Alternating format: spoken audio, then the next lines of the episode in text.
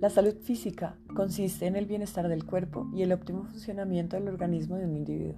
Para mantenerla en buen estado, debemos ejercitar el cuerpo, cuidarlo, mantenerlo limpio y alejado de toxinas en la mayor medida posible.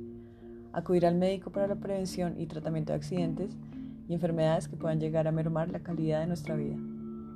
Por otro lado, se sabe que mayor actividad aeróbica, menor degeneración neuronal. Las emociones que sentimos nos afectan en gran medida, pues dirigen el tono del diálogo interno y este a su vez moldea nuestra realidad.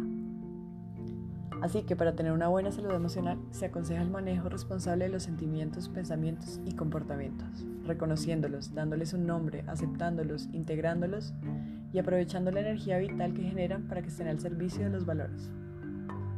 Las personas emocionalmente sanas controlan sus sentimientos de manera asertiva y se sienten bien acerca de sí mismas tienen buenas relaciones personales y han aprendido maneras para hacerle frente al estrés y a los problemas de la vida cotidiana. Esto reduce su probabilidad de padecer enfermedades físicas.